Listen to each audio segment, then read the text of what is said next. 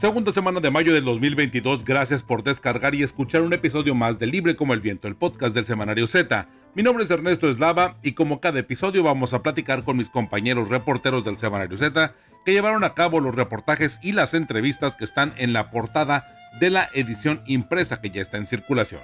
Comencemos pues con un avance de lo que tendremos para este episodio.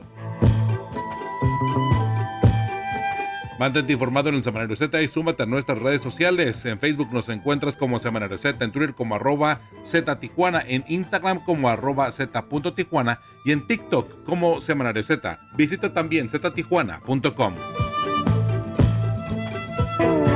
En la edición 2510 del 6 al 12 de mayo del 2022 del Semanario Z tenemos el laboratorio AstraZeneca afirma que no hay consecuencias negativas al suministrar su vacuna dentro del periodo estipulado. Sin embargo, a la fecha tampoco hay estudios científicos sobre posibles efectos adversos del biológicos vencidos contra el COVID-19. Aplican en Baja California vacunas caducas contra el COVID-19. Un reportaje de Ángela Torres Lozano. Ante una posible enfermedad terminal, Benjamín Arellano Félix pretende obtener una liberación humanitaria y no pagar la pena de 25 años de prisión en los Estados Unidos. De recuperar la libertad, en México le esperan una sentencia de 22 años de cárcel por narcotráfico. Clama libertad, debe vidas.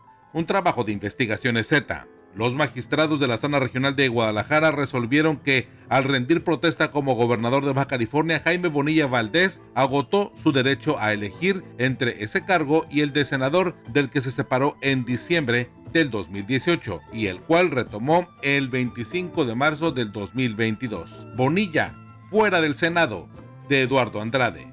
A raíz de las protestas de los jóvenes, estudiantes de preparatoria en Tijuana se dieron a conocer más casos de maestros abusadores en preparatorias en la región, que obligaron a los directivos de estos sistemas educativos a reaccionar y tomar acción. Aunque 18 estudiantes acudieron a la Fiscalía General del Estado a presentar su denuncia, solamente se abrieron cinco carpetas de investigación ante la FGE. Jóvenes denuncian acoso en prepas, un trabajo de Ángela Torres con trabajo operativo en Tijuana, en Michoacán y en Celaya, recomendado por el secretario de Seguridad Estatal, el general Gilberto Landeros, el licenciado en Derecho y capitán de infantería de 55 años, Saúl Arellano Soto, llega a cumplir el proyecto de seguridad de Tecate. En Tecate no se perseguirá al crimen organizado. Un trabajo y una entrevista hecha por mi compañera Rosario Mozo. Estás escuchando Libre como el Viento el podcast del Semanario Z. Quiere libertad y debe vidas. Es el reportaje titular del Semanario Z que ya se encuentra en circulación. Ubicado en la página 10, es un trabajo de investigaciones Z y ante la posible enfermedad terminal, Benjamín Arellano Félix pretende obtener una liberación humanitaria y no pagar la pena de 25 años en prisión en los Estados Unidos. De recuperar la libertad, en México le esperan una sentencia de 22 años de cárcel por narcotráfico, una orden de captura por el homicidio del cardenal Posadas Ocampo y un proceso por delincuencia organizada. Debe asesinatos como el de Luis Valero en el atentado contra don Jesús Blanco de policías y rivales cometidos con toda hazaña. Sus hermanas disfrutan de su fortuna familiar, mientras dos de los varones Arellano están presos dos muertos y otros dos libres.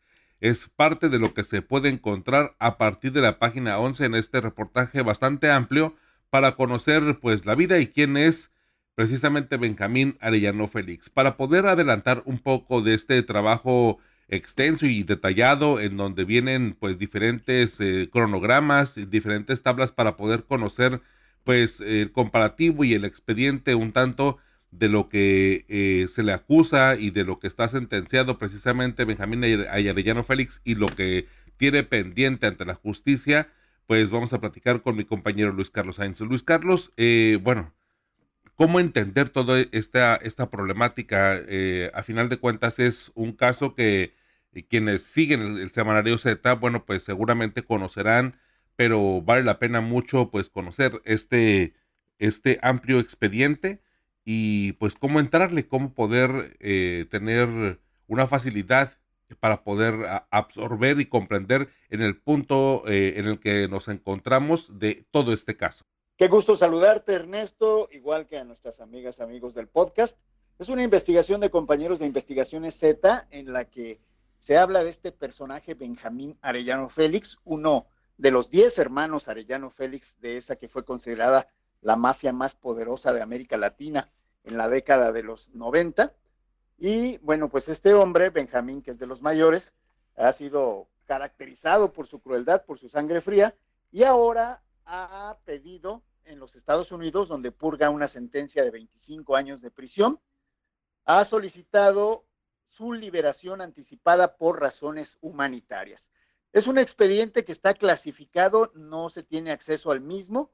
Sin embargo, pues solamente hay dos motivos en Estados Unidos por los que se puede solicitar una preliberación de esta naturaleza, que sería padecer una enfermedad terminal que lo tenga al borde de la muerte o bien una incapacidad mayor que haga incompatible la pena en la cárcel. Así de que, pues esto fue presentado como una moción por parte de sus defensores el pasado 26 de abril ante la Corte de Distrito Sur de California para que se atienda en audiencia a este hombre y se escuche pues esa petición de que sea liberado. Eh, se encuentra privado de la libertad en el centro penitenciario USP Lee en Virginia, donde de acuerdo al Buró de Prisiones de los Estados Unidos, Benjamín Arellano Félix recuperaría su libertad hasta el 28 de abril del año 2033. Así de que, bueno, pues él por su propio derecho y con el escrito de los abogados acude a la Corte para que se atienda esta petición. Haciendo un contraste, eh, Luis Carlos, ¿qué son, ¿cuáles son los asuntos que todavía tendría pendientes Benjamín Arellano? Y quién y cuáles son los que ya libró, porque digo, eh, dentro de este reportaje quiero adelantar que eh, todos los lectores pueden ver precisamente en recuadros bastante claros cuáles son los casos que, que pues ante la justicia, al menos la justicia mexicana, ya no tiene cuenta pendiente y, pues son casos que llaman mucho la atención que seguramente todos podremos recordar. Así es, estamos hablando de que en caso de que Benjamín Arellano quedara libre en los Estados Unidos, bueno, aquí en México es esperado todavía porque cuenta con una sentencia de 22 años de prisión, además de eh, o una orden de aprehensión y también un proceso penal en el cual ya eh, está en calidad de procesado y fue interrumpido precisamente debido a su extradición. Me refiero a la sentencia condenatoria de 22 años que dictó un juez de distrito en materia de procesos penales federales en Toluca, derivada de diversos actos ilícitos, eh, como delitos contra la salud y asociación delictuosa. En ese mismo expediente fue absuelto por el delito de cohecho derivado de un ofrecimiento de soborno por un millón de dólares en un caso que fue muy conocido en Baja California, cuando estaba de delegado el general José Luis Chávez, delegado de la entonces Procuraduría General de la República. El militar rechazó ese ofrecimiento, fue y denunció al otro general, que es el que le había llevado el mensaje, procesaron y sentenciaron al militar, y bueno, pues eh, Arellano Félix queda pendiente eh, de, que en ese caso se le, se le procesara. Cuando lo detienen en 2002, finalmente lo encuentran responsable por diversos delitos, pero no por el de cohecho y por ello, pues aún se le espera en este asunto en México. Luego el otro proceso penal que está inconcluso es en Toluca, también en un juzgado de distrito, por el aseguramiento de un barco tiburonero a finales de 1999, principios de 2000, que traía varias toneladas de cocaína. Ahí, eh, en ese caso, se le dictó auto de formal prisión en 2002 y hasta la fecha ese, ese proceso está suspendido. Y desde luego el caso más emblemático es el asesinato del cardenal Juan Jesús Posadas Ocampo y seis personas más en el Aeropuerto Internacional de Guadalajara el 24 de mayo de 1993. Esos son los tres pendientes de Arellano Félix. ¿Qué asuntos ha librado? Bueno, pues entre otros, el mismo asunto del cardenal Posadas, pero en el ámbito federal, la aportación de armas de fuego, daños eh, y ataques a las vías generales de comunicación, eh, otra serie de procesos por delitos contra la salud, delincuencia organizada, y hasta la fecha, pues también hay asuntos en los que ni siquiera se judicializó el caso, es decir, no ha sido llamado a cuentas, varios, varios asuntos pendientes de esos. Vaya Luis Carlos, es un, es un expediente pues bastante interesante, según yo, para poder ver eh, qué posibilidades, y esta es la, creo que la siguiente pregunta, ¿para cuándo podríamos saber la resolución final ante esta petición, pues con un carácter o con un enfoque humanitario eh, debido a sus complicaciones de salud eh, de, de Benjamín Arellano? ¿Cómo podríamos saber esto? ¿Cuál es el, parámetro o los indicadores o el, cronológicamente la fecha que se podría eh, pensar como la posible, eh, el posible momento en donde se registre ya el fallo determinante en esta petición? Mira, todavía no existe ni siquiera fecha para la audiencia. Okay. No sabemos si, si se declare admitido o se rechace incluso esta petición que es reciente del 26 de abril y en todo caso, en que se desarrolle la audiencia, bueno, ahí se fijaría la postura del juez eh, federal de la Corte de Distrito Sur de California, en San Diego, y probablemente de admitirse, pues se tendrían que hacer los peritajes correspondientes. No es nada más el dicho del interno o los resultados que tenga el área médica de, de esta prisión federal de Virginia, sino que se tendrían que realizar peritajes para acreditar el dicho de este interno entonces, pues van a pasar seguramente varias semanas o meses, todo depende de la gravedad de la enfermedad que supuestamente tenga este señor Benjamín Arellano Félix. Luis Carlos, pues nos adelantas una parte importante de este reportaje, pero eh, seguramente los detalles los podemos encontrar en el semanario Z que ya se encuentra en circulación, en este amplio reportaje en donde, bueno, llama la atención esta petición lo lleva como cabeza, quiere libertad de bebidas en torno pues a esta solicitud, ¿no? De una posible de, eh, enfermedad terminal de Benjamín Arellano Félix, en donde pues ya solicita no eh, con una liberación humanitaria, pues no pagar esta pena de 25 años en prisión en los Estados Unidos, como ya lo hemos comentado en este espacio. Un trabajo de investigación Z y en verdad pues un, este, una lectura bastante eh, complicada y también compleja y complementaria con estos gráficos que me parece que dan luz a cómo va paso a paso el expediente y conocer un poco más a este personaje, pues ya de alguna forma pues emblemático de la vida del narcotráfico en nuestro país. Eh, eh, Luis Carlos, tus redes sociales para mantenernos en contacto, cómo poder iniciar el debate o platicar acerca de este tema.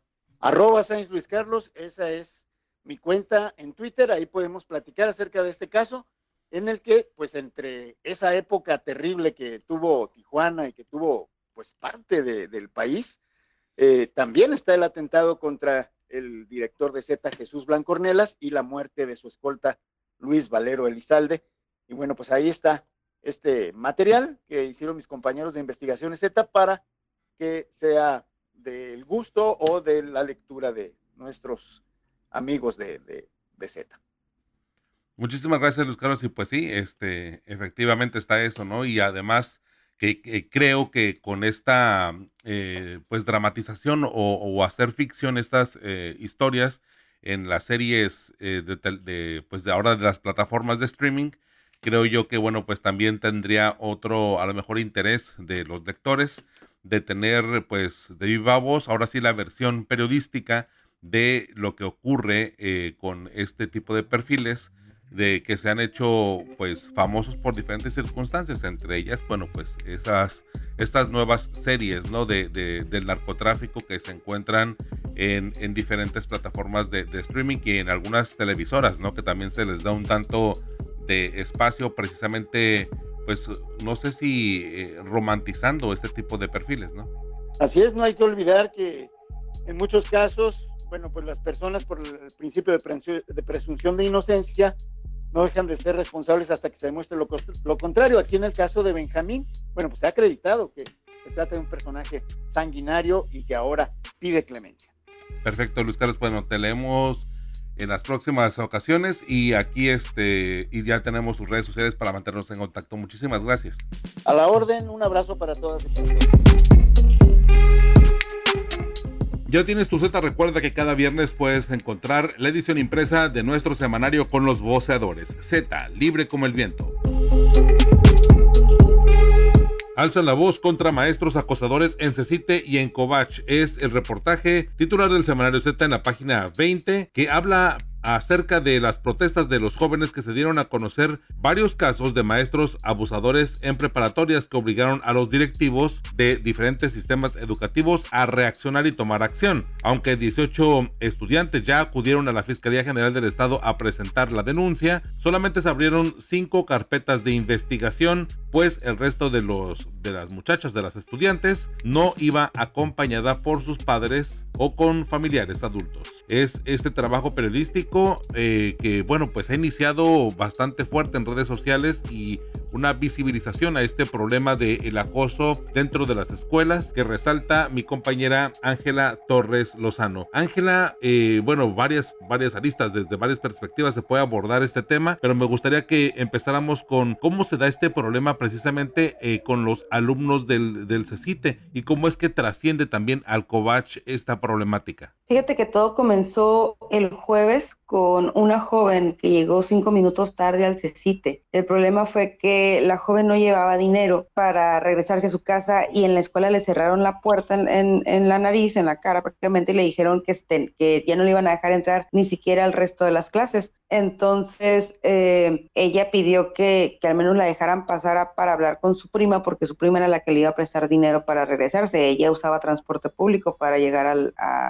plantel y no le dieron permiso. Le dijeron que ese no era problema de, los docentes y pues ni modo que se regresara caminando. Al momento de regresarse caminando, eh, le empiezan a seguir este, unos, unos sujetos a bordo de una camioneta blanca, le empiezan a seguir. Ella se da cuenta y corre y se refugia en una farmacia. En esta farmacia, pide ayuda, llama a la escuela, que es la, pues por estar más cercanos, llama a la escuela eh, explica la situación y van por ella, ¿no? Este, cuando van por ella la quieren reintegrar a las clases, pero pues ya estaba en un colapso nervioso que ya le impedía eh, volver, ¿no? Con, a la normalidad. Eh, varias jóvenes que también fueron regresadas fueron testigos de esta persecución y comenzaron a alzar la voz todos de lo que estaba pasando. Entonces los alumnos, las, las jóvenes corrieron la voz en la escuela y los alumnos empezaron a protestar porque al parecer ya estaban hartos de ese tipo de situaciones. Eh, no era la primera vez que sucedía y aparte pues las, las situaciones se sentían acosados también por algunos maestros, señalaron al profesor de danza y al psicólogo y a un prefecto de situaciones incómodas, comentarios inapropiados, eh, lascividad. Entonces se unieron todos los, los, jóvenes y empezaron a protestar. Eh, el viernes hicieron lo mismo también, este, porque no miraban, no, por más que se querían acercar ellos a,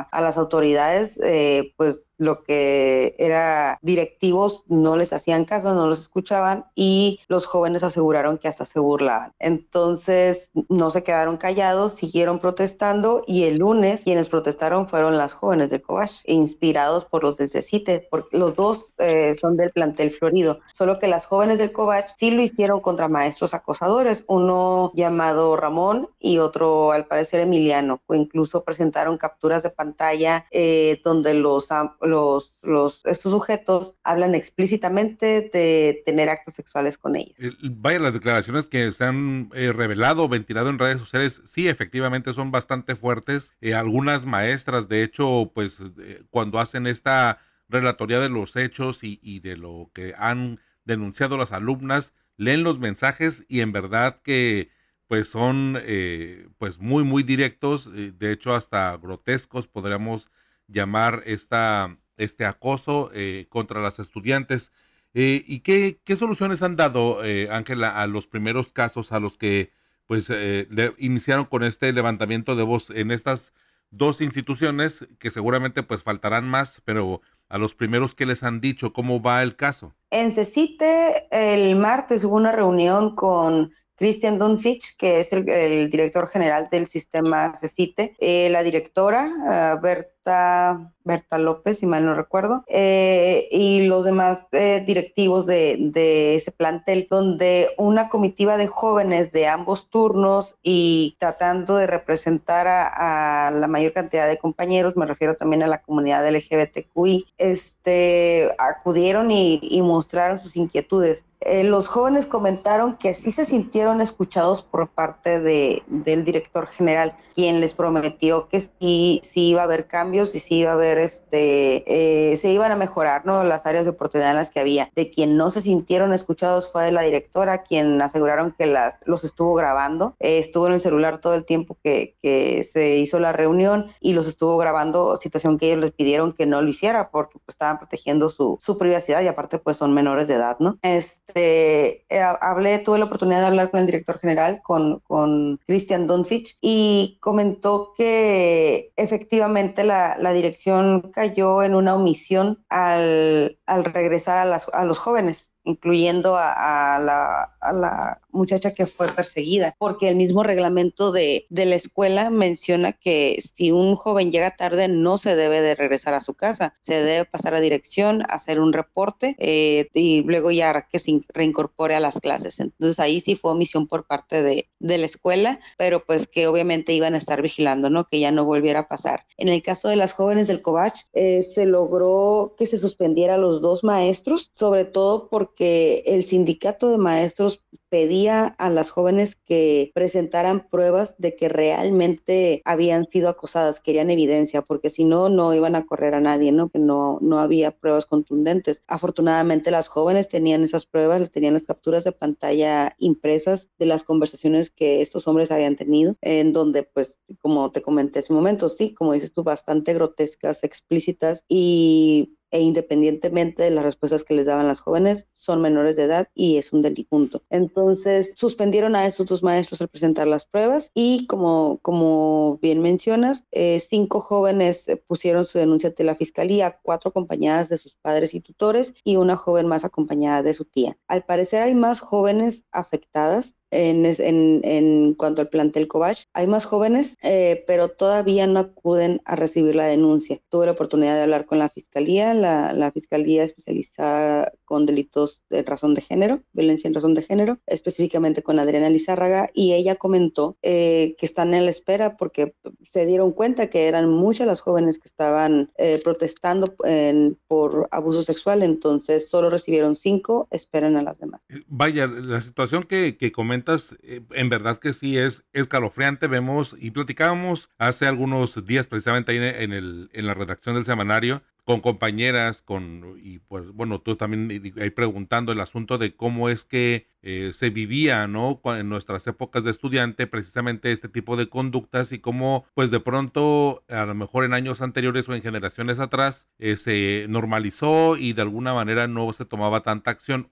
En esta ocasión, con estas generaciones en donde los estudiantes están aprendiendo y ejerciendo, aplicar su voz y nombrando las cosas tal como son, denunciando y poniendo el foco precisamente, bueno, pues hay que tomar acción en este momento. El asunto de, quiero resaltar el asunto de dejar a un estudiante o a una estudiante fuera de un plantel educativo porque llegó tarde al inicio del turno escolar, precisamente pues obedece a una conducta o a una cultura de la educación pues de hace ya algunas décadas y ahorita por el tema de meramente de la inseguridad, pues no podrías dejar a un estudiante fuera porque llegó unos minutos tarde a la primera clase de toda su jornada de ocho o nueve clases que tienen durante eh, su pues su estancia en la en la secundaria o en la preparatoria, ¿no? Pues de hecho eh, hay que nada más colocar el ejemplo de las universidades o de la Universidad Autónoma de Baja California, donde bueno, pues al final de cuentas es un campus abierto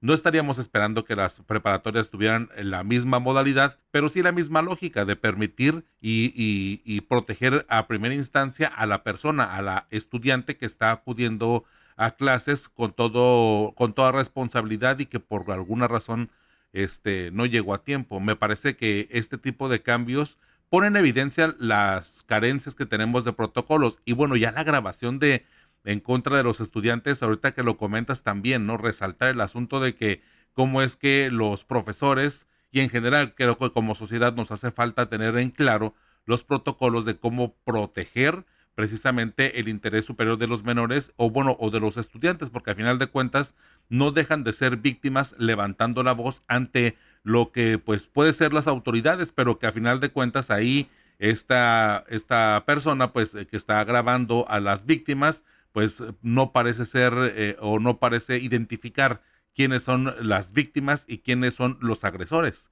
Entonces, eh, pues vaya, el panorama creo que se pinta eh, bastante fuerte, pero creo que es buena oportunidad para que pues surja este tipo de o se focalice este tipo de movimientos como lo ya lo vimos con el Me Too en las esferas de las celebridades y de, la, de, los actores en la industria cinematográfica de Hollywood, pues algo así muy similar, pero en estudiantes eh, de preparatoria, incluso hasta de secundaria aquí en Baja California, Ángela.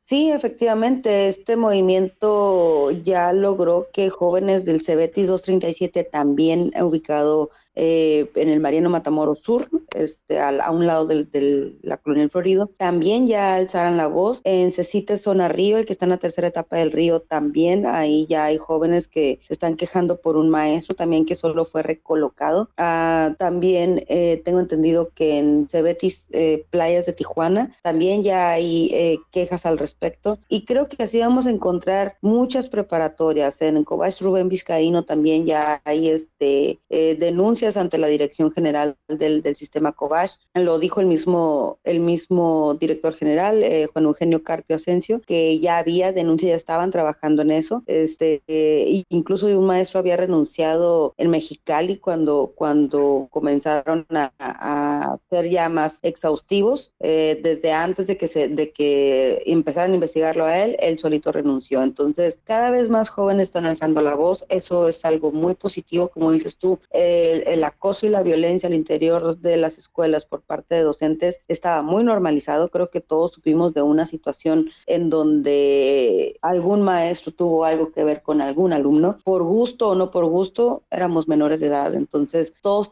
todos sabemos de un caso, ¿no? Que, que, que vimos de cerca. Que ahora los jóvenes, las nuevas generaciones estén alzando la voz, es algo positivo, es algo que se tenía que hacer y espero que esto sea un inicio de una ola enorme para denunciar a todas esas personas que están cometiendo delitos. Sí, y, que son delincuentes y no propiamente profesores, a pesar de haber estudiado y haberse formado en eso, pues el hecho es cómo se conducen y que en las aulas no pueden aprovechar este desnivel o este diferencia de poderes, ¿no? Y, y de responsabilidades en contra precisamente de la vulnerabilidad de los menores de edad o de los estudiantes, porque pueden ser mayores de edad, pero a final de cuentas siguen siendo víctimas y sigue siendo disparejo precisamente este tipo de, de, condiciones sociales en donde uno tiene más poder y responsabilidad que el otro. De pronto creo que se romantiza mucho este tema y hay que focalizar que víctimas son víctimas y agresores son agresores. Y, no necesariamente este, reubicarlos de escuela va a hacer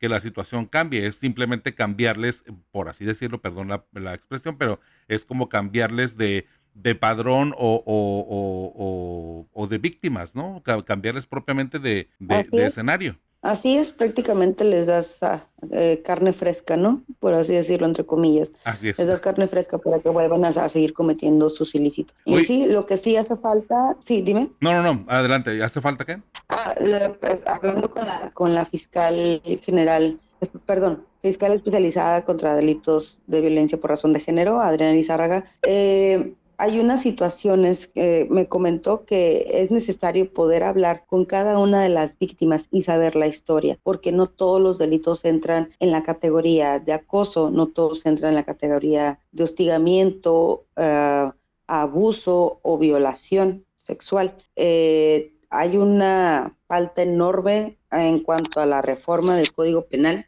en ese sentido, porque eh, muchos jóvenes, sobre todo del CECITE, comentaban que tanto el psicólogo como, como el maestro de danza y, el prefecto habían hecho comentarios inapropiados que las habían hecho sentir incómodas, miradas lascivas, eh, cercanías, y, pero realmente no las tocaban, eh, pero se sabía otra intención. Esto se llama violencia por razón de género y este delito no existe en Baja California. Existen otras entidades federativas, pero en Baja California no existe. Entonces, al no existir este delito, las víctimas quedan desprotegidas. No hay que hacer.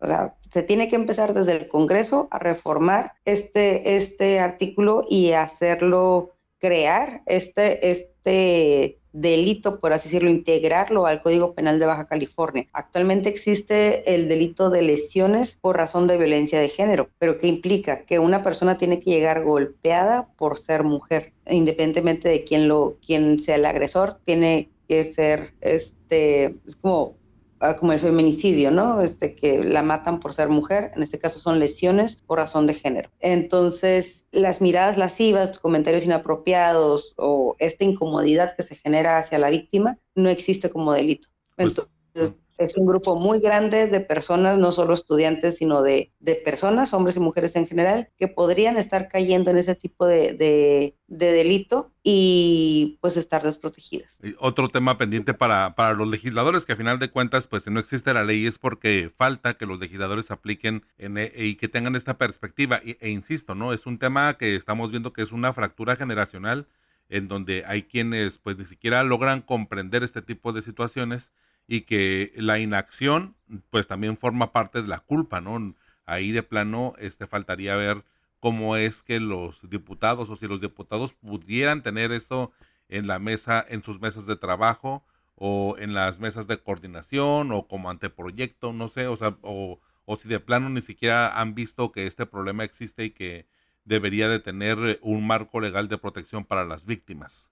Pero pues, en fin. Oye, este, Ángela, este, bueno, esto lo pueden encontrar en el semanario Z que ya se encuentra en circulación. Además, Ángela escribió otro eh, reportaje que habla acerca de que en Baja California aplicaron vacunas caducadas. Y les adelanto un poco antes de, antes de nada más darle ahí como el, eh, eh, que, que Ángela nos comparte el adelanto, pero habla precisamente acerca de que el laboratorio AstraZeneca afirma que no hay consecuencias negativas al suministrar su vacuna dentro del periodo estipulado, es decir, antes de, que se pues eh, llegue la, la, fecha que ellos están fijando. Sin embargo, a la fecha tampoco hay estudios científicos sobre los posibles efectos adversos de los biológicos vencidos. ¿Qué es importante leer esta nota y tener conocimiento de esto, Ángela?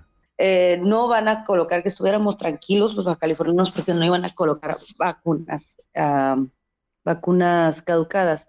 Eh, sin embargo, el, la COFEPRIS emitió un comunicado en el que se anunciaba el número de lote de vacunas que se les iba a reasignar una fecha de aplicación. ¿Por qué? Porque la fecha sugerida era hasta el 30 de abril. Este lote de vacunas fue creado en noviembre del año pasado y su sugerencia era usarse hasta abril de, del 2022. Eh, sin embargo, eh, pude recabar un par de testimonios, uno de ellos de una joven de 26 años que acudió a ponerse el refuerzo de la vacuna el viernes 29 de abril y observó cómo los puestos militares, eh, fue un puesto militar que colocaron en, en, en una esquina de una calle aquí en, en Avenida Paseo de los Héroes, improvisada, una mesa, las hieleras y una pila de vacunas fuera de la hielera que estaban acomodando y otra aparte, ¿no? En donde le comentaron los, los mismos militares y miembros de la Guardia Nacional que estaban ahí operando que no había problema, que simplemente tenían que apurarse a porque estaba próxima a caducarse. Obviamente ella se asustó, ¿no? Al saber que, que, le estaban poniendo una vacuna casi caduca. No le dijeron la fecha. Sin embargo, dentro del lote que ella que ella me proporcionó, que es el 210602, eh, indicaba que su, su fecha de uso este, asignado era el 30 de abril, pero se podía utilizar hasta el 2, hasta el primero de mayo, perdón. Ella se lo puso el 29 de, de, abril, o sea, dos días antes de que se venciera la vacuna. No ha tenido efectos adversos al parecer. Eh, tuve la oportunidad de hablar con, con este investigador de la, de la UNAM me comentaba que no hay estudios sobre qué pasaría si se aplica una vacuna caducada, porque obviamente ningún gobierno va a reportar que está colocando vacunas caducadas. Se estaría enfrentando a la OMS, estamos de acuerdo. Entonces, si se llegaran a colocar vacunas, no lo van a decir, como, como sucede en este caso, que pues reasignan ¿no? la, la fecha de caducidad. Igual no pueden reasignarla mucho, no puede pasar mucho. Y en todo caso, hablando con expertos, comentan que lo que pasaría sería que bajaría la efectividad de la vacuna. Eh, además de los efectos adversos que ya conocemos que tiene la AstraZeneca, este, que a algunos les ha pegado más que a otros, pero que efectivamente tienen, ¿no? Eh, ¿Por qué es importante esto? Debemos tomar en cuenta el contexto en el que se compra la vacuna. Se compra la vacuna, México compra vacuna a cualquier proveedor de cualquier laboratorio cuando estaba lo más álgido de la, de la pandemia, cuando todos estaban hospitalizándose, intubándose y muriéndose por COVID-19. Entonces compran lo que pueden con, con, lo que tienen, pero lo mismo hace el resto de los países. Entonces hay una demanda increíble a todos los laboratorios que hace que, que se retrasen las entregas del biológico. Para cuando llega ya los cargamentos bien al país, pues ya la mayoría están vacunados, ya la mayoría no se quiere aplicar el refuerzo por temor a los efectos secundarios, eh, ya no le importa si hay COVID o no, ya hay mucha apatía en cuanto a la vacuna, entonces se van quedando los excedentes que por lo menos muchos países tienen, sobre todo Estados Unidos, Reino Unido, que ellos ya van por la cuarta dosis y están solicitando una quinta. Este, entonces México tiene que hacer lo propio, solo que en lugar de vacunar a los menores de 5 a, a, a 11 años, como, como en todos los países,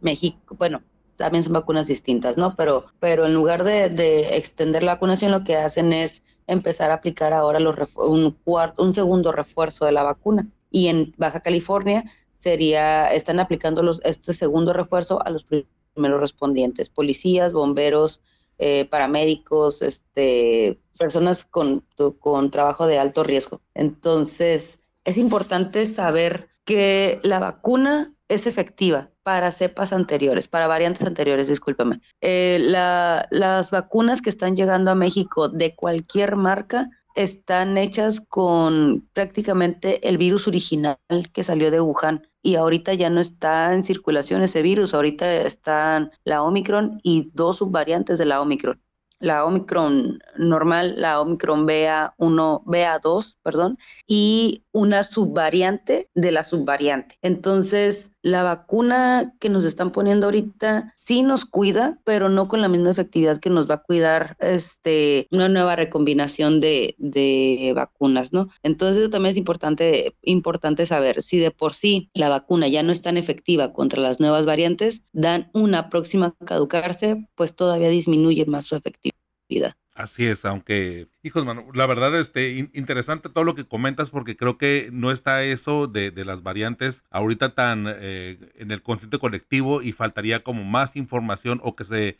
o que se comparta precisamente lo que has comentado ya en este tipo de, textos mucho más científicos o eh, de periodismo precisamente enfocado a ver eh, cómo es que se está comportando la pandemia, porque bueno, lo que sabemos es que no se ha acabado, pero ya muchos lo, lo hemos, en mayor o menor medida, lo hemos normalizado malamente porque no tenemos eh, la conciencia de seguir buscando información como la que nos estás proporcionando ahorita, este Ángela, que pues vaya, eh, sea de paso que en el caso específico de las vacunas caducadas, bueno, ahí está en el semanario Z, en la sección de escenario, ahí pueden encontrar esta información y bueno, pues seguiremos también al pendiente de lo que nos vayas este proporcionando y conociendo de las nuevas variantes y de cómo se va comportando, porque hemos visto rebrotes y hemos visto casos pues un poco serios tanto en, California como eh, en, Asia. Entonces me parece que es importante pues estar previendo lo que pudiera llegar a final de cuentas con esta nueva modalidad y con, eh, y con la movilidad, mejor dicho, que hay en todo el mundo. Ángela, pues muchísimas gracias por estos dos, estos dos avances de estos dos reportajes que llevas en el semanario Z este, para mantenernos aquí eh, en comunicación. Perfecto, muchísimas gracias a ti por la atención. Gracias Ángela, estamos en contacto. Sale, gracias. Cada viernes por la tarde puedes descargar un episodio nuevo de Libre como el Viento, el podcast del Semanario Z. Encuéntranos en Spotify, en Google Podcast o en iTunes. Suscríbete y no te pierdas Libre como el Viento, el podcast del Semanario Z. Bonilla fuera del Senado, Tribunal Electoral anula su reincorporación. Es la nota periodística que se encuentra en la página 9 del Semanario Z. Uno de los titulares, los magistrados de la Sala Regional en Guadalajara, Jalisco, resolvieron que al rendir protesta como gobernador de Baja California, Jaime Bonilla agotó su derecho a elegir entre ese cargo y el de senador del que había, se había separado en diciembre del 2018 y que retomó el pasado 25 de marzo de 2022. El político tijuanense aún puede recurrir a la sentencia, aunque esta debe confirmarse, asentó un, consejero del Partido Acción Nacional. Es lo que le está pasando al exgobernador Jaime Bonilla y que, bueno, eh, con este fallo y con esta determinación del Tribunal eh, Electoral Federal, bueno, pues una sorpresa interesante para eh, quienes siguen y para quienes seguimos el tema de la política que nos va a explicar mi compañero Eduardo Andrade Uribe. pues Eduardo, pues vaya, vaya timing y vaya la forma en la que el tribunal de forma bastante, pues vamos a decirlo así, resumida, en, me comentabas fuera del podcast, en menos de 25 minutos resuelven que Jaime Bonilla debe de quedar fuera del Senado y llaman a el suplente a retomar su cargo que estuvo prácticamente ocupado por más de dos años mientras Jaime Bonilla fue gobernador de Baja California, el primer exgobernador de Morena. Platícanos un poco acerca de lo que está viviendo precisamente el exgobernador y cuáles son pues los alcances de esta determinación del Tribunal Electoral. Buenos días Ernesto, así es, esta determinación se dio el día de ayer, 5 de mayo, por parte de la Sala Regional Guadalajara, en una sesión, pues como bien dijiste, duró prácticamente 25 minutos. Esta sentencia surge a partir de, un proyecto eh, formulado por el magistrado Sergio Arturo Guerrero Olvera. Y bueno, todo esto se da también a partir de un recurso que interpuso el partido Acción Nacional. Es un juicio electoral. Originalmente habían sido dos juicios, uno interpuesto por el abogado Juan Marcos Gutiérrez y el otro por el propio partido Acción Nacional. Sin embargo, el del abogado, que también está con el PAN, ese juicio que interpuso se desechó por carecer de interés jurídico. Y en este caso, según el propio abogado, refirió a que quien en dado caso pudiera haber promovido juicio en esa modalidad, eh, habría sido el que funge y ha venido ocupando el escaño que dejó Bonilla en el 2018 para contender por la gubernatura. Previamente a esta candidatura, pues como bien sabemos, fue delegado federal. Oye, este Eduardo, y bueno, ahorita, eh, ¿qué alternativas tiene el gobernador Bonilla? Eh, por ahí, bueno, después de esta resolución, evidentemente él se trató de pronunciar mediante un comunicado de prensa, pues también igual muy escueto, apenas una cuartilla y media en donde pues explica eh, cuál va a ser pues su estrategia legal para poder defender esta curul y pues estas opciones que tiene para poder mantenerla y sostener el poder luego de haber sido pues rechazado a, pertenecer o integrarse al, gobierno federal eh, de su amigo Andrés Manuel López Obrador pues eh, creo que esta es una de las pocas opciones que tiene el gobernador para mantenerse vigente en la escena política y en la escena del poder federal. Así es Ernesto y como contexto te menciono también que eh, esta resolución se da porque, de acuerdo con el tribunal, Jaime Bonilla agotó, como bien al comienzo, su derecho a elegir entre un cargo y otro. ¿Por qué? Porque cuando él rindió protesta como gobernador estaba vigente la licencia que por tiempo indefinido había solicitado al Senado. Entonces esto se construye como un impedimento legal para que él se reincorpore al Senado, en el sentido de que, pues, estando vigente esta licencia, él asumió otro cargo. Y bueno, eh, de acuerdo con el abogado Juan Marcos Gutiérrez en entrevista con Z, el gobernador Jaime Bonilla, una vez que fuera notificado de esta resolución, él tenía tres días para proceder en contra con lo que se llama recurso de reconsideración. En este caso, también, pues Jaime Bonilla sí envió ayer mismo su comunicado, un pronunciamiento en el que estableció que la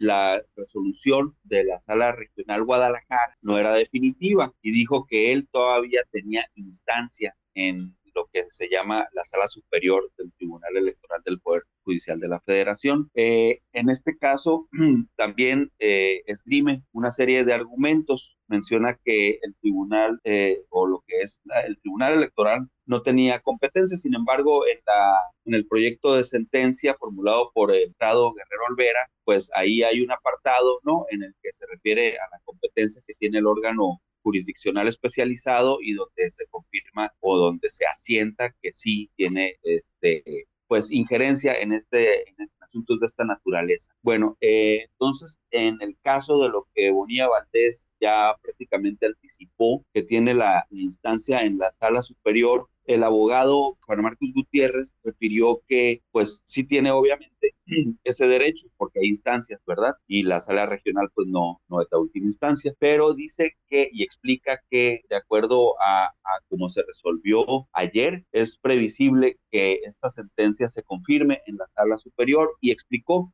explicó que la sala regional ayer aplicó, aplicó un criterio que ya, perdón, ha pasado por la prueba de fuego de la sala superior y este criterio tiene que ver con el caso de una funcionaria pública de Nayarit que siendo alcaldesa o siendo, alcaldesa o siendo senadora se fue de un cargo a otro y luego trató de regresar y ya no se le permitió precisamente por los mismos argumentos que se presentaron en el caso de Bonilla Valdés. Estos argumentos tienen que ver con el artículo 125 de la Constitución, en el que se establece que pues no se pueden eh, ostentar, detentar, ¿verdad? U ocupar dos cargos de elección popular, sean federales o uno de los cuales sea federal y el otro estatal. El caso es que no se pueden eh, ocupar al mismo tiempo. Y pues aquí lo que sale a relucir es que mientras que Jaime Bonilla asumió la gubernatura, estaba vigente la licencia en su escaño al Senado de la República. Sí, este precedente creo que juega en contra, ¿no? del gobernador Bonilla, aunque tiene él sus propias vías y, y, seguramente sus propios argumentos para poderse defender y buscar quedarse con este escaño importante del Senado de la República que, pues, durante dos años él no estuvo ahí, o bueno, un poco más de dos años, porque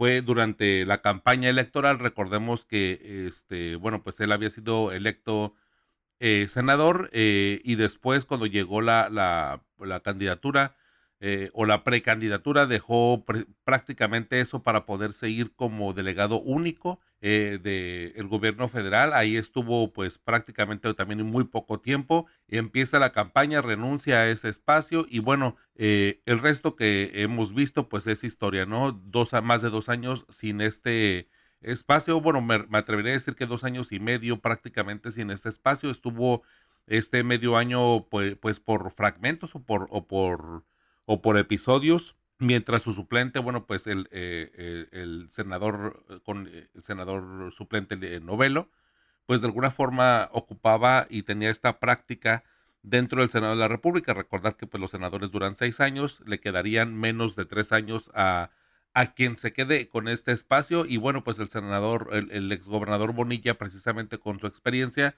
pues llegaría prácticamente como nuevo ahí, eh, en dado caso de recuperar el espacio, porque pues grandes logros o grandes avances no ha obtenido, apenas iba empezando su carrera legislativa en el Senado, pese a que también en años anteriores o administraciones anteriores le tocó ser diputado federal, tengo entendido que por la vía eh, plurinominal, no por Morena. Así es, eh, bueno, estaba, así es, y si no me equivoco, por el Partido del Trabajo. Estaba prácticamente en el Partido del Trabajo y bueno, previo a que se viniera toda esta avalancha, ¿no? De 2018 en términos de, de cambio de régimen, pues ya en ese inter o en ese marco, este, él ya estaba prácticamente acercándose al Partido Moreno. Como él, pues, muchas veces ha dicho, ¿no? Apoyando al presidente López Obrador. Así es, a su amigo cercano. Pues, eh, Eduardo, eh, tus redes sociales para mantenernos en contacto, cómo poder mantener este, este debate, esta discusión, que seguramente va a dar para mucho y va a dar para mucho en cuanto a profundidad, conocer los alcances legales, incluso en tiempo, porque pues esto, tú comentas tres días, los tres días pues se vencen prácticamente eh, eh, ya en, las próximas horas, pero pues me gustaría saber, o bueno, creo que nos gustaría saber a todos qué es lo que va a resolverse y pues en el semanario Z tendremos los detalles de las consecuencias, porque pues este reportaje quiero resaltar que cuando se dio esta resolución, pues prácticamente tú en menos de 12 horas resolviste y pudiste entrevistar, tener las proyecciones y tener las reacciones, pues bastante tiempo para que hoy los lectores del Semanario Z en esta edición que ya se encuentra en circulación la tengan a la mano. Pues eh, Ernesto, eh, lo que sigue es prácticamente es a ver qué resuelve, ¿verdad? La sala superior y cabe también mencionar que una de zonas que promovió uno de los juicios, que es el, el dirigente estatal de Acción Nacional, pues menciona que Jaime Bonilla en dado caso de que se confirmara esta sentencia de ayer, se quedaría sin fuero y que en este sentido, el exgobernador pues tiene cuentas pendientes. El propio Partido Acción Nacional, como ya lo hemos mencionado en Z, ha interpuesto denuncias ¿no? en contra del gobernador. Entonces, en opinión del dirigente estatal, pues lo que pretendía realmente Jaime Bonilla al momento de, de hablar o de querer reincorporarse al Senado era contar con fuerza. Hijos, mano, bueno, pues ya, ya veremos. Eh, ahora sí que en qué procede, porque cada vez que agregamos como un ingrediente o recordamos qué fue lo que pasó, se siente como interesante saber, eh, yo creo que desde el término legal y político, qué es lo que pasa en este tipo de situaciones, que pues a, todas luces vemos que pues es, es eh, contraviene lo que dice textualmente la Constitución, ¿no? El asunto de no tener este dos cargos de elección popular, ¿no? Y pues que nos quejamos mucho en general como sociedad durante muchos años precisamente de estos cambios que de pronto los políticos de antes lo hacían, pero pues vemos que los políticos de ahora lo siguen haciendo. Prácticamente es una, eh, pues, una técnica, una estrategia, un modus operandi, una, una práctica que, eh, que, todos usan precisamente para poder mantenerse vigentes en el poder. Eh, eh, Eduardo, tus redes sociales para mantenernos en contacto. Claro que sí, Ernesto. Mi correo electrónico es eduandrade.u gmail.com y mi Facebook es Eduardo Andrade Uribe. Perfecto, Eduardo, pues ahí estamos en contacto y en comunicación para poder eh, debatir sobre esto y sobre otros temas de política que, bueno, pues seguramente ahí estamos atentos en el Semanario Z. Gracias, Eduardo. Muchas gracias, Ernesto. Estás escuchando Libre como el Viento, el podcast del Semanario Z.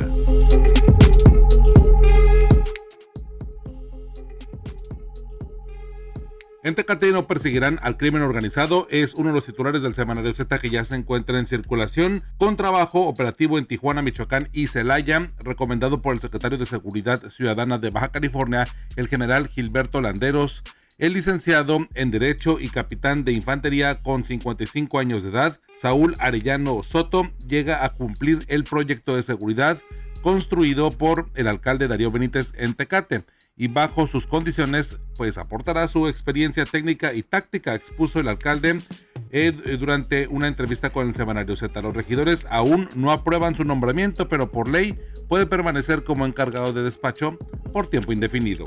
Es parte de este trabajo periodístico de mi compañera Rosario Mozo. Rosario, bueno, como eh, pues ahora sí que hablar un poco acerca de esta entrevista, qué impresiones da y de alguna forma cuáles son sus metas eh, iniciales de este eh, pues eh, controvertido eh, secretario de Seguridad Ciudadana, o bueno, controvertido su proceso para poder ser designado. Así es, Ernesto. Bueno, el trabajo es precisamente la entrevista que tuvimos con quien desde el 2 de mayo es el encargado de despacho de la Dirección de Seguridad Pública de Tecate, el capitán Saúl Arellano Soto. Como parte de este proyecto abordamos un poco el zafarrancho de dimes y diretes que se desató entre los regidores de oposición y, y algunos líderes de partido con el alcalde tecatense Darío Benítez después que el presidente municipal, por motivos personales y de última hora, no asistiera a la sesión del pasado 28 de abril, en la que el Cabildo trataría el tema del nombramiento del director. En diferentes declaraciones públicas se han insultado y descalificado unos a otros. Por un lado, los regidores se manifiestan molestos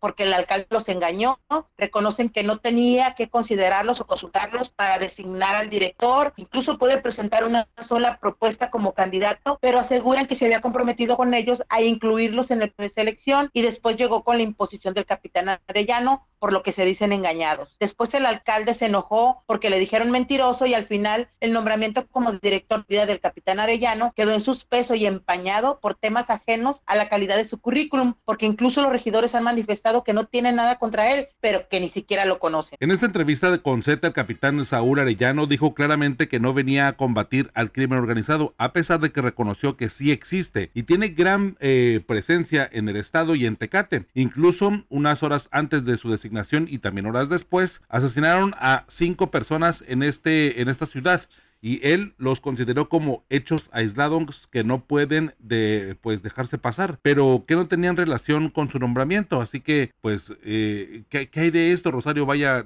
eh, incluso de esto le da título a este, a este reportaje, ¿no? Que no va a combatir al crimen organizado. y su, su declaración resulta curioso porque el año pasado la incidencia criminal de este municipio alcanzó los más altos índices en medio de la pugna de los cárteles Jalisco y Sinaloa, llegaron a tener entre 30 y 40 homicidios mensuales. En junio del 2021, el año pasado, bajaron a entre 15 y 20 homicidios mensuales, pero tras la llegada del nuevo ayuntamiento, la cifra de muertos o ejecuciones bajó a un dígito y así se ha mantenido en todos estos meses. Al interior de la corporación, los tecatenses hablan de pactos de autoridades con cárteles o entre o pactos entre los cárteles, pero el alcalde Darío Benítez aseguró que la mejoría fue por el trabajo y la presencia de la Secretaría de la Defensa Nacional y de la Guardia Nacional. Hasta antes de ser nombrado en Tecate, el capitán Saúl Arellano Soto era el responsable de la planeación operativa en la Secretaría de Seguridad Ciudadana de Baja California, así que refirió estar consciente de la presencia de los cárteles, pero repitió que la policía municipal municipal es preventiva y no tiene labores de investigación, razón por la cual no combatirá el crimen organizado, pero sí coadyuvará en las labores que definan las mesas de coordinación por la pacificación. También manifestó que como parte de su trabajo combatirán todos los delitos en flagrancia, esto es, que si hay presencia de grupos armados o hechos de alto impacto, habrá la presencia de un grupo de la Policía Municipal, pero que en su lista de objetivos prioritarios no estarán los miembros de los carteles como tal. De hecho, comentó que los principales ejes del programa de seguridad que llega a cumplir y que ya estableció el alcalde Darío Benítez es, uno, prevención del delito, dos, cercanía con la ciudadanía y tres, combate a la situación de violencia intrafamiliar, que es uno de los delitos de, mayor incidencia en esa entidad. Y bueno, Rosario, además, eh, este, el capitán Saúl Arellano, está bastante eh, confiado porque ya tiene pues más de 15 años trabajando con el actual secretario de Seguridad de Baja California, el general Gilberto Landeros, y eso le hace pensar que eh, la experiencia que tiene con él pues ahí se fincará el tema de la coordinación entre Tecate y Baja California. Sí, nos informó que ha trabajado con el de la mano del general y secretario de Seguridad de Baja California, Gilberto Landeros, durante más de 15 años. Fíjate que cuando le comentamos que en su currículum lo único, el único trabajo al del servicio público no militar que venía contenido era en la Secretaría de, de Seguridad Ciudadana de su natal Celaya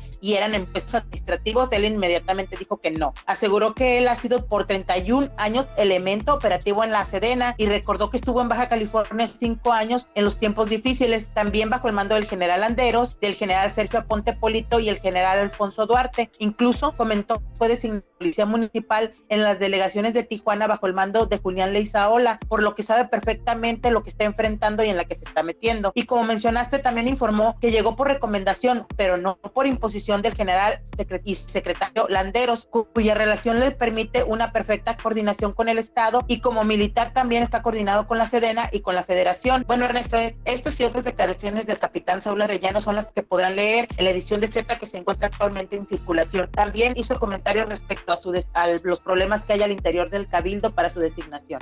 Vaya, las situaciones allá en, en Tecate cada vez se han complicado más o se han hecho más públicas. Probablemente en otras administraciones los problemas eran similares, pero no se ventilaban tanto como en esta ocasión con regidores, con eh, la oposición, con regidores incluso del mismo partido de, Morena y bueno, pues también la llegada de Darío Benítez, eh, también tan polémica a la presidencia municipal de Tecate.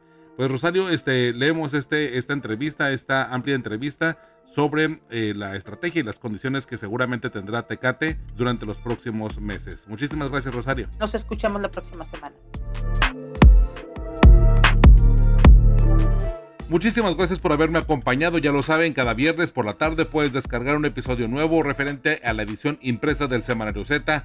Así que gracias por acompañarnos. Gracias también a mis compañeros Luis Carlos Sáenz, Ángela Torres Lozano y Eduardo Andrade por su participación en este episodio. Y gracias a nuestra editora general de información, Rosario Mozo, Adriana Barrobello y a René Blanco, codirectores del Semanario Z, y al valioso apoyo de todo el equipo de periodistas y de personal administrativo del semanario. Mi nombre es Ernesto Eslava, me encuentras como arroba Ernesto Eslava en todas las redes sociales.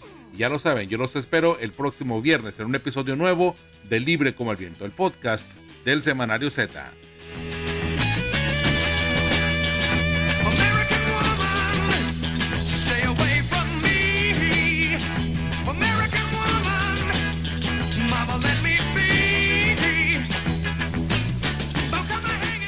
Fue el 5 de mayo de 1970 la, cuando la canción American Woman del grupo Guess Who llega al primer lugar de la lista de Billboard.